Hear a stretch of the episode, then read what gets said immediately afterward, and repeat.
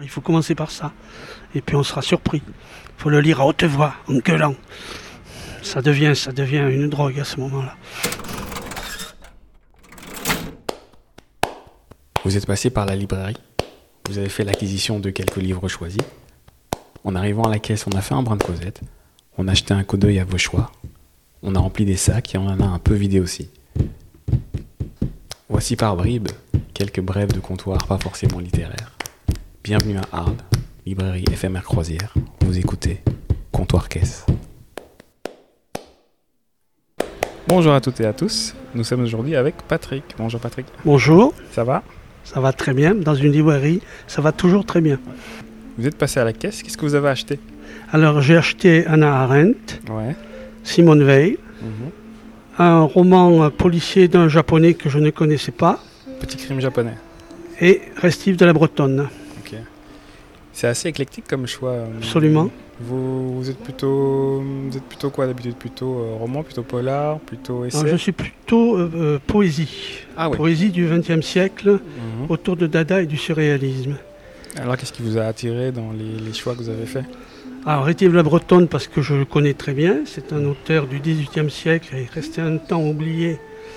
On parle beaucoup de Sade, mais on parle moins de Rétive la Bretonne, qui est un auteur euh, libertin extraordinaire. Et, et je le dis honnêtement, je le préfère à. Bon, on ne peut pas trop les comparer, mais quand même, ils sont de la même époque, ils sont libertins les uns. Je le préfère à Sade. Et qu'est-ce qu'il a de plus que Sade? Ah, il est moins répétitif. Dans, dans, son, dans son délire, euh, il a un délire qui est beaucoup plus éclectique. C'est toute une œuvre, euh, c'est, c'est vraiment l'homme des Lumières, comme Mhm. Diderot l'était aussi. Je ne connais que celui dont, dont on a parlé tout à l'heure, Oui. euh, Lettre d'un singe aux habitants Oui. de son espèce. Non, non, il a écrit très pas mal de choses. euh, le paysan perverti, enfin, tout, bon, Ça, le paysan perverti. ouais, ouais, c'est pas mal. Et euh, vous, vous êtes d'Arles en fait? Non. Et vous faites quoi par ici? Alors, je suis à la retraite, je- j'ai, j'ai écrit pas mal de livres. Mhm. Et euh, jusqu'à présent, je tenais une, une émission sur Radio Grille Ouverte, qui est une radio alésienne, qui s'intitulait Des noms qui ont des voix. C'est un, c'est un vers de Tristan Corbière. Mhm. Et dans cette, euh, cette émission, je, euh, je parlais de, de poètes, de poètes euh, décédés, de poétesses aussi, euh, un peu oubliés ou méconnus ou totalement inconnus. Mhm. Et ça vous vient d'où cette, cette passion La pour poésie, ouais? Oh, je Et cette suis- envie aussi d'en faire une, une radio parce que ça s'était pas fait et Mhm. j'avais envie de faire découvrir des auteurs ou redécouvrir comme Pierre- Pierre-Albert Biro, Georges Ribonon de Seigne, René Crevel, Tristan Zara bien entendu, euh, Mhm. voilà. Et, donc c'est une émission que duré, qui a duré trois ans, qui était une émission mens- euh, mensuelle Mhm. de 56 minutes. Mhm. Et là j'étais un peu comme quand même, c'était, je faisais tout, c'est-à-dire l'écriture, l'accompagnement musical, les, les- Ah oui, euh, parce que le- bon, une radio, radio 56 orchestre, minutes, quoi. il faut quand même un, petit peu saucissonner avec des chansons Ouais. et tout. Vous étiez tout Bon. seul aux manettes alors? Ah ouais, ouais. Je, pas la technique, mais tout préparer, tout écrire, c'était.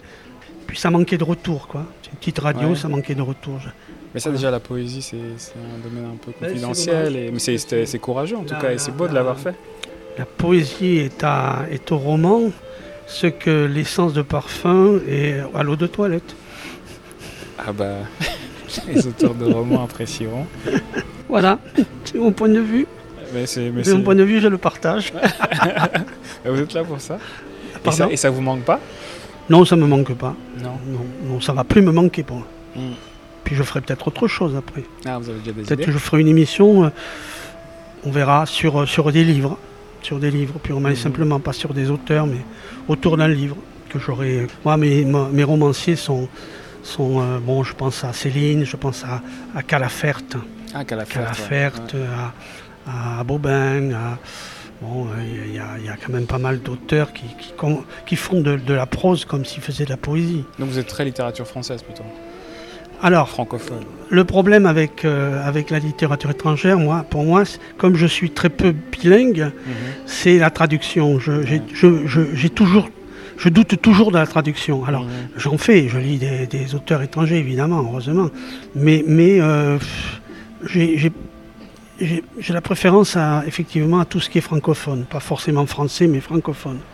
Pourriez-vous nous faire une révélation sur un titre ou un un auteur titre à lire qui, qui a, qui a Ah, ben marqué moi, je, votre, je le dis toujours. euh, votre âme il, de il poète faut avoir, il faut, faut avoir relu, euh, il faut avoir relu Calafert, Septentrion, il faut avoir, re- il faut avoir lu les, les auteurs dadaïstes, euh, il faut avoir lu Tristan Tzara. Bon, il est complètement oublié aujourd'hui, alors que tout est venu de lui au XXe siècle. Mhm. Bon, et puis bon, il y a, d'autres auteurs. il y a- il y a- Ben, Juste un titre C'est l'homme approximatif déjà. Il faut commencer par ça, D'accord. et puis on sera surpris. Il faut le lire à haute voix, en gueulant.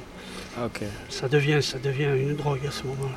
Vous avez un petit verre là qui vous revient ou pas? Je pense à la chaleur que tisse la parole autour de ce noyau le rêve qu'on appelle nous. C'est Zara. Et c'est le même Zara qui disait On ne mordra jamais assez dans son propre cerveau. Ben merci. C'est pas mal, hein? C'est pas mal. Au revoir. Voilà, au revoir.